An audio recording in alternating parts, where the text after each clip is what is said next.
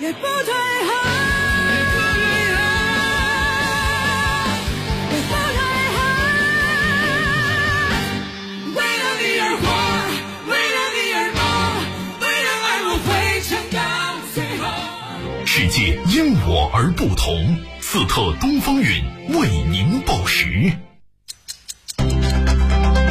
现在是北京时间十二点整。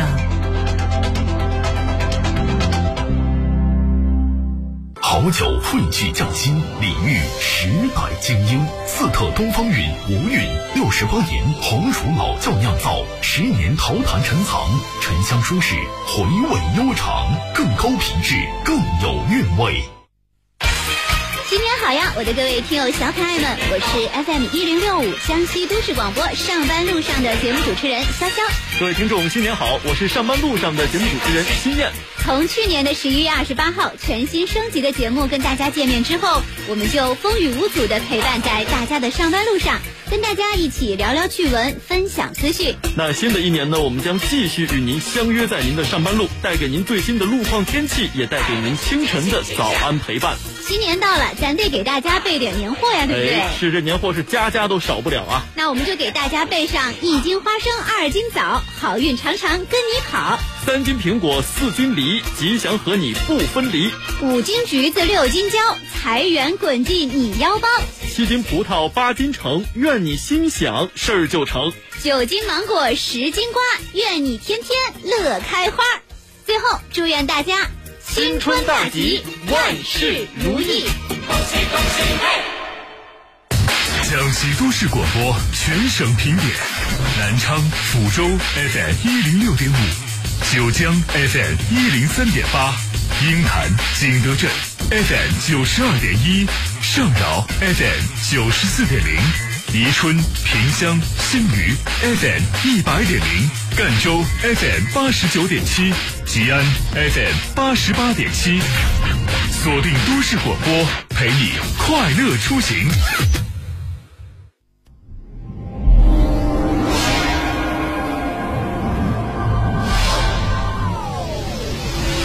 故事都是一段经典传奇。江西卫视联合江西都市广播推出经典传奇广播版《传奇》。经典传奇，我是幻之。无论是电影还是电视剧，经典而美好的角色始终能够历经时间的淘洗，成为一代甚至几代人的记忆。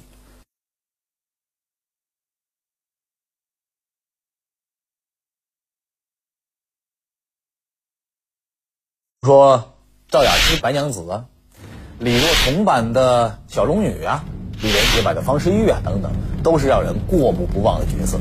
不过，在这诸多经典角色当中，真正的绝版经典，在很多人眼里只有两个，一个六小龄童版的孙悟空孙大圣，另外一个呢，则是陈晓旭演的林黛玉。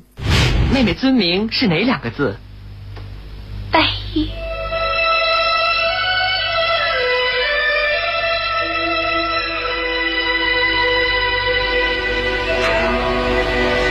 说起陈小旭扮演的林黛玉，哎呀，那真叫一个绝呀！她不仅在形象上宛若曹雪芹笔下的林黛玉，内在气质和神韵上也是真真的把林黛玉给演活了呀，以至于很多观众都产生一种错觉，说林黛玉那就是陈小旭，陈小旭就是林黛玉。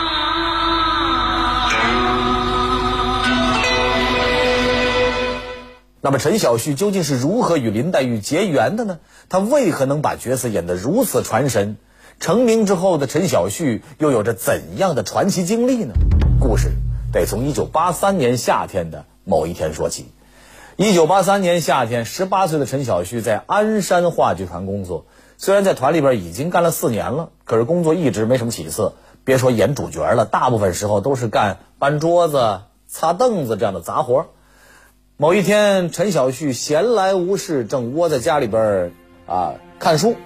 忽然，她的男朋友这位同为演员的毕彦君嚷嚷着说：“哎，有好消息告诉他！什么好消息啊？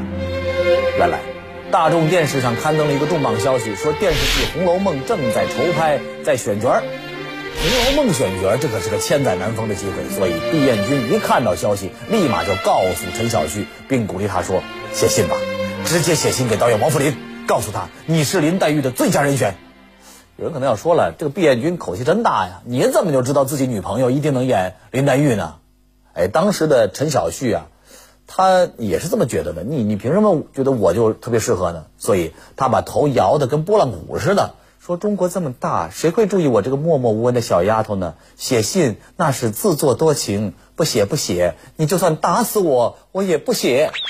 你还别说啊，这个陈小旭在男朋友面前耍小性子这个样子，还就有点林黛玉的味道啊。不过这个小性子啊，小耍怡情，大耍可就要不得了。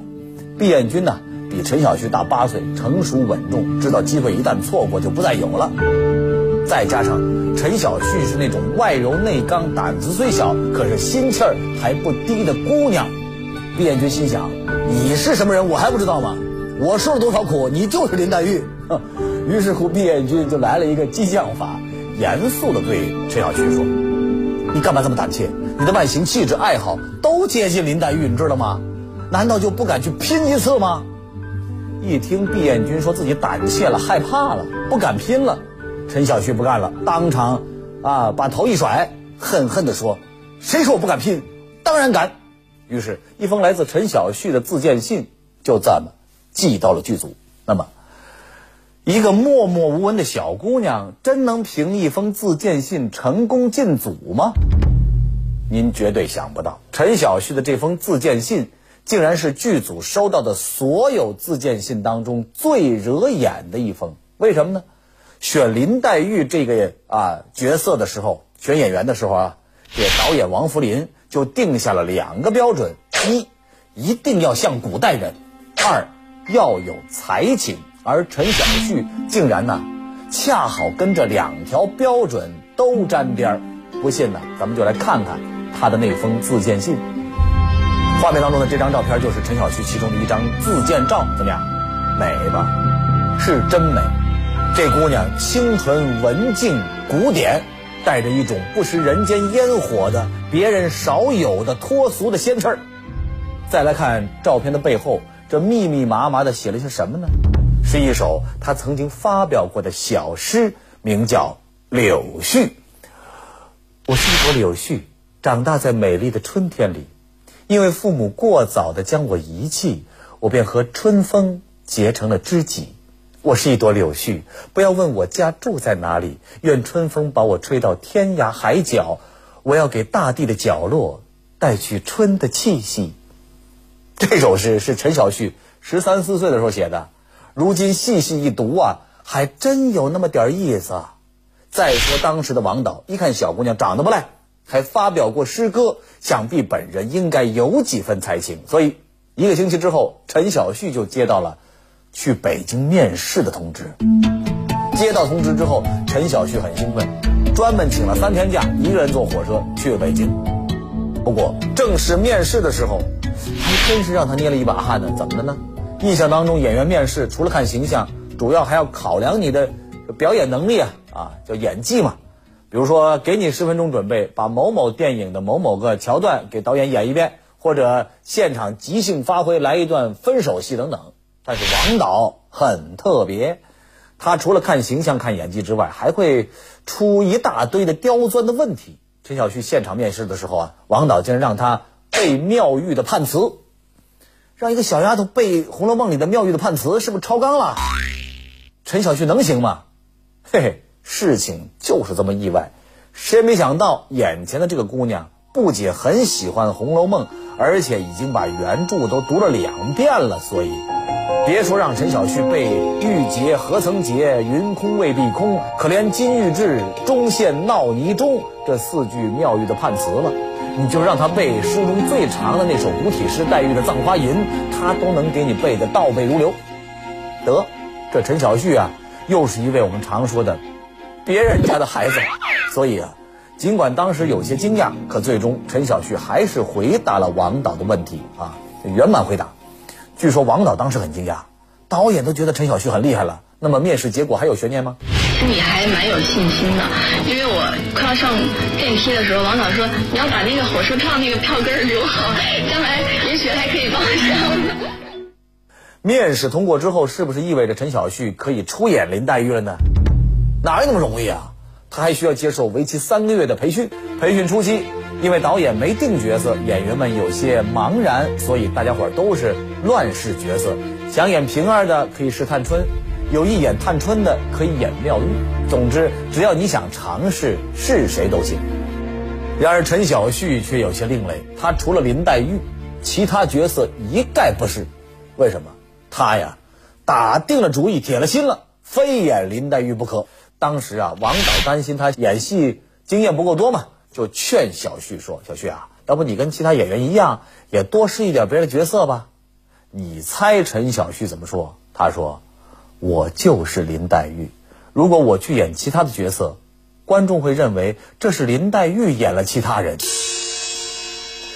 当然，陈小旭虽然嘴上这么说，心里有时候也打鼓。他虽然一直倾心黛玉，可是想演林黛玉的演员远不止他一个。还有谁啊？就说当时排在他前面的两位候选人，一位是张磊，也就是秦可卿的扮演者。当时的张磊长得非常的出挑，鹅蛋脸儿，细弯眉，小酒窝，神韵上跟黛玉呢也有几分相似。另外一个呢，就是扮演晴雯的张静林。都说情为附带啊，你看她这个妆容，跟陈小旭扮演的林黛玉还有那么点相似。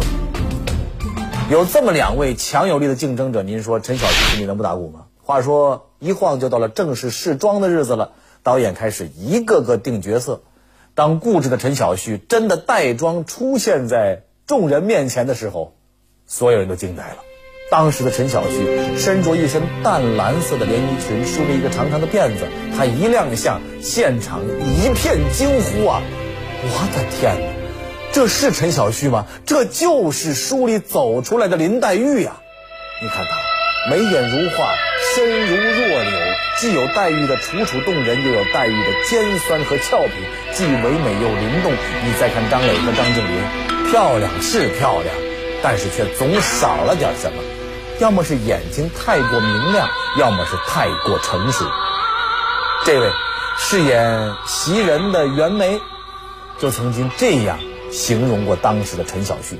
看见小旭第一眼，我愣了一下，我觉得怎么会这么漂亮的人？就她那种漂亮，让你感觉很有震慑力。我一下子好像相形见绌的感觉。俗话说三分长相，七分态。要我说。这袁枚所说的震慑力，其实就是陈小旭身上独有的气质。他赢就赢在气质上。接下来考验演技的时候到了。前面我们说了，陈小旭面试之前就已经把《红楼梦》读两遍了，而且他非常喜欢林黛玉这个角色。所以呢，但凡与林黛玉有关的情节，陈小旭基本上都能做到心里有数。比如说。小旭演的第一场戏就是黛玉乘船北上投奔外祖母的这一幕。当时啊，拍戏的地点在黄山脚下的太平湖，在一只老式的木船里，陈小旭倚窗而坐，他都不用演，只要静静地坐在那儿，想想书中黛玉丧母无人照护的心境，就把黛玉那会儿的孤寂、可怜，还有无望和悲伤，全都展现出来。后来的《葬花吟》，《葬花吟》这段名为咏花，实则写人，既有黛玉对幸福的向往，也有对命运的哀叹，既有无可奈何的悲鸣，也有不屈不挠的抗争。如此复杂的情感和心境，那绝对需要演员有强大的演技和悟性。可是陈小旭拍这场戏的时候，据说呀，那也是轻轻松松就过了，而且戏拍完了，导演都喊停了。他还一个人躲在角落里哭了很久。有人可能要说了，曹雪芹笔下的林妹妹，又不只是多愁善感、爱哭鼻子，她还有心高气傲、聪明幽默的一面呢。这个陈小旭又是怎么演出来的呢？我告诉你啊，他也不用刻意去演，因为陈小旭本人呐就很幽默。群山环绕，富水长流，智者乐山，仁者乐水。十大传世名画系列之《富春山居图》重磅来袭，经典与现代的完美融合，为您打造高品质的人文家居，寓意着风水宝地、财源广进。更有传世之宝兔年生肖金银条、十二星座吊牌、百福圆满、幸福兔、天宫纳福、大展宏兔、贺岁福字金等贵金属新品火爆销售中，详情请咨询农行各网点。为了一次相遇，我已经准备了几千年。我们可以相遇在落霞孤鹜、秋水长天中。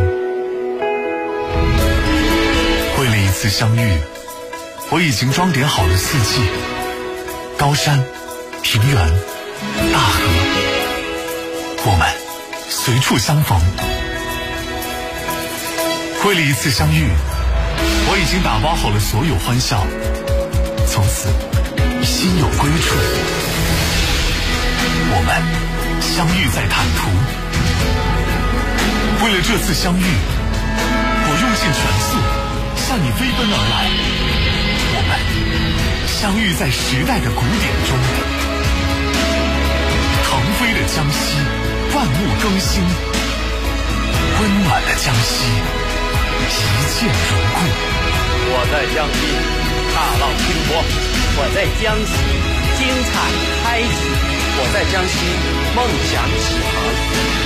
相遇江西，还好有你，来干有干，共创未来。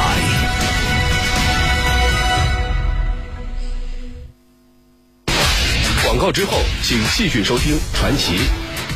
不信呢，给您说个事儿，还记得贾宝玉的扮演者吗？就是画面当中的这位欧阳奋强。欧阳奋强演的贾宝玉，那也是相当经典，至今无人可以超越的。不过，宝玉这个经典角色来的并不容易。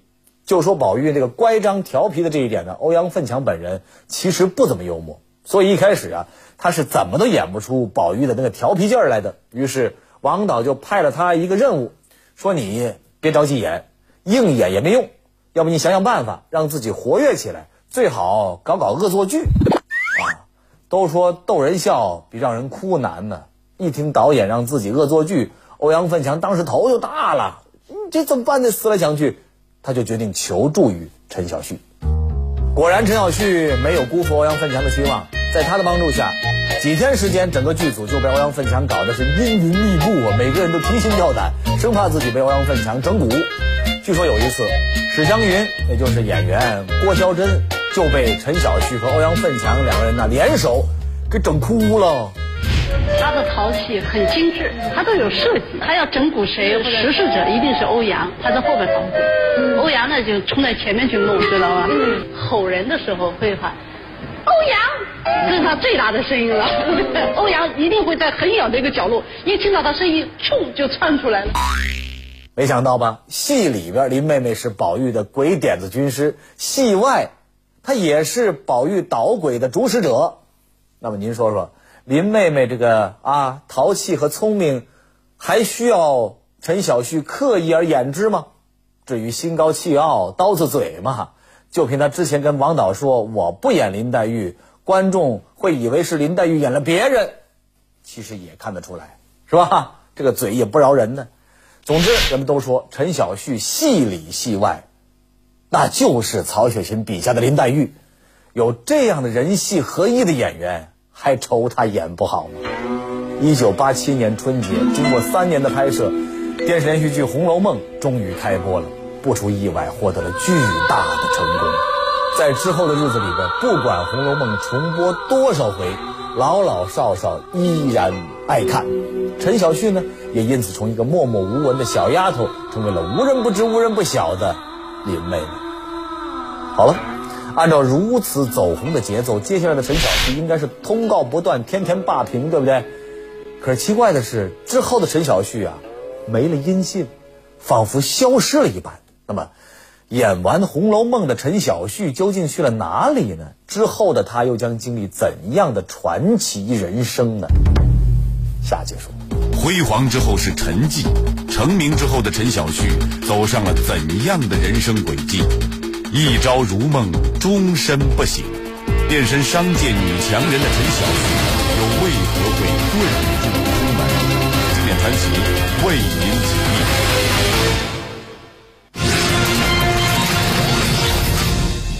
上节我们说了，成名之后的陈小旭，并没有凭着林妹妹的热度在演艺圈混得风生水起，反而跟消失了一样，变得沉寂了。那么，成名之后的陈小旭究竟干什么去了呢？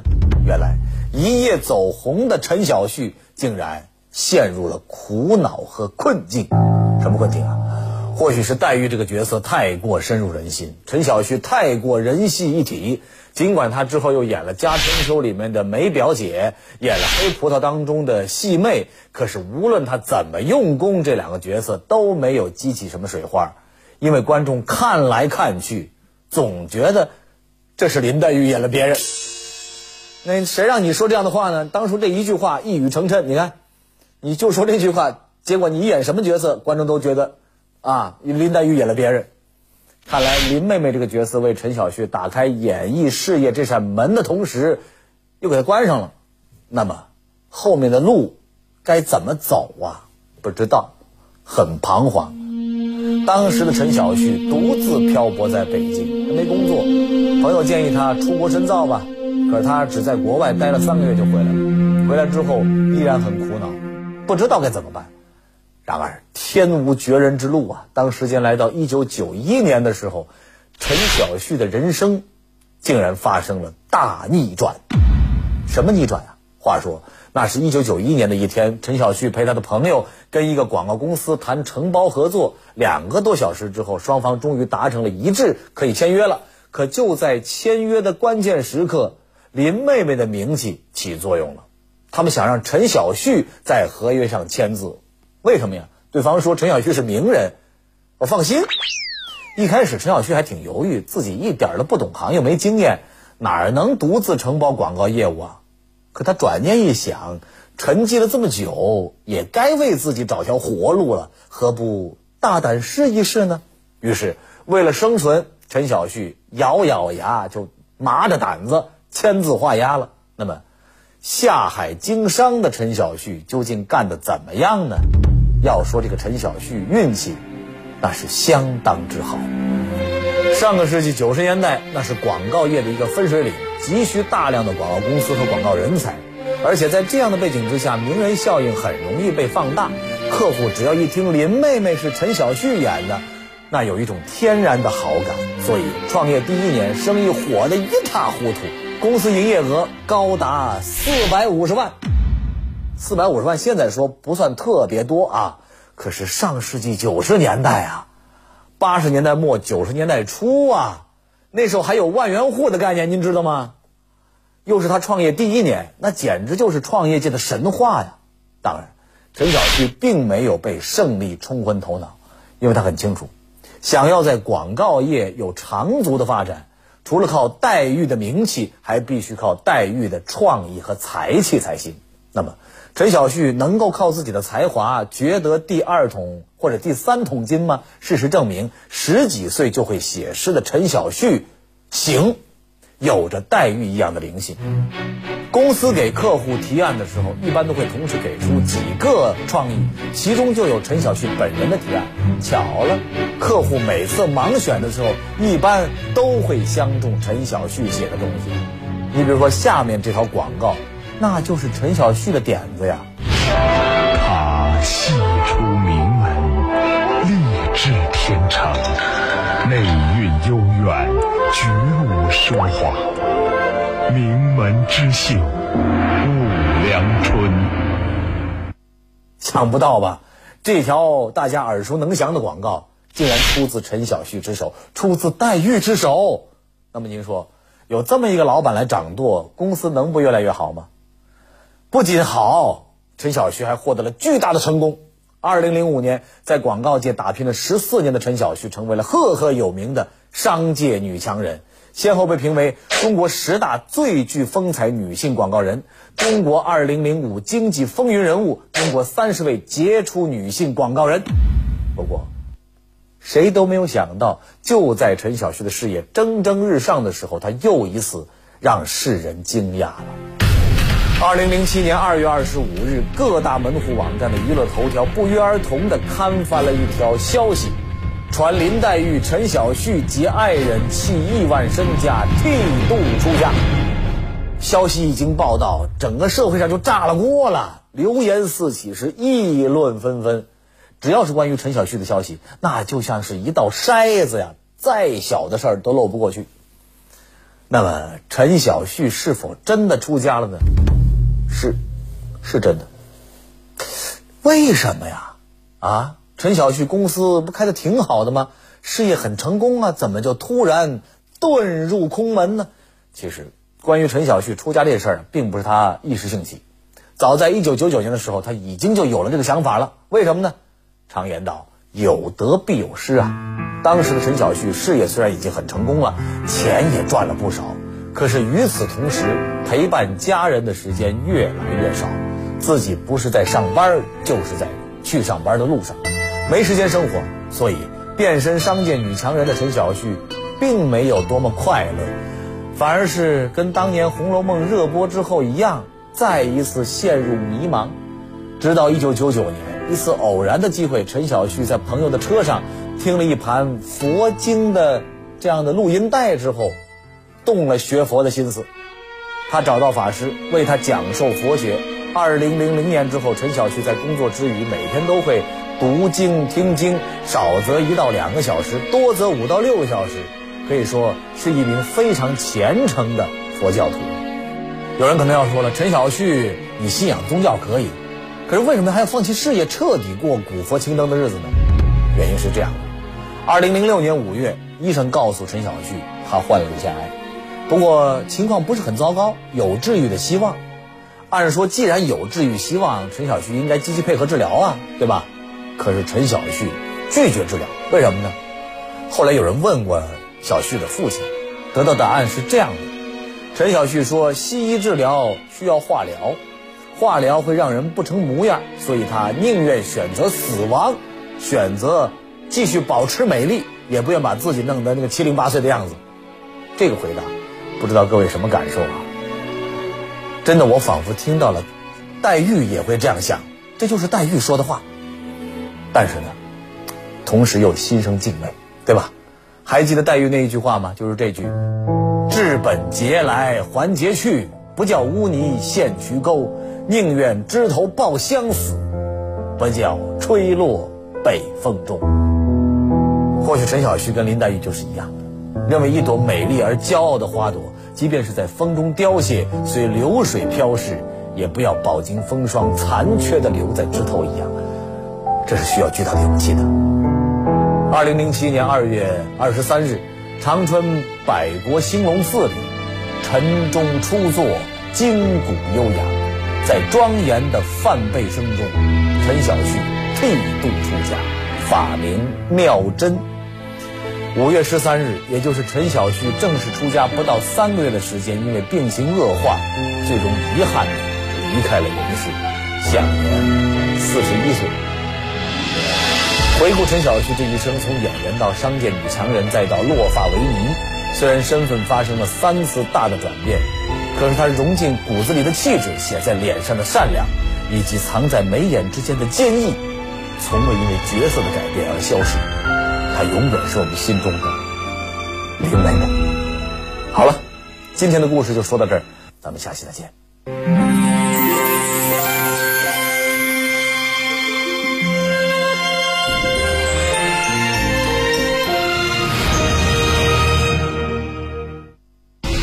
欢迎明天同一时间继续收听《传奇》。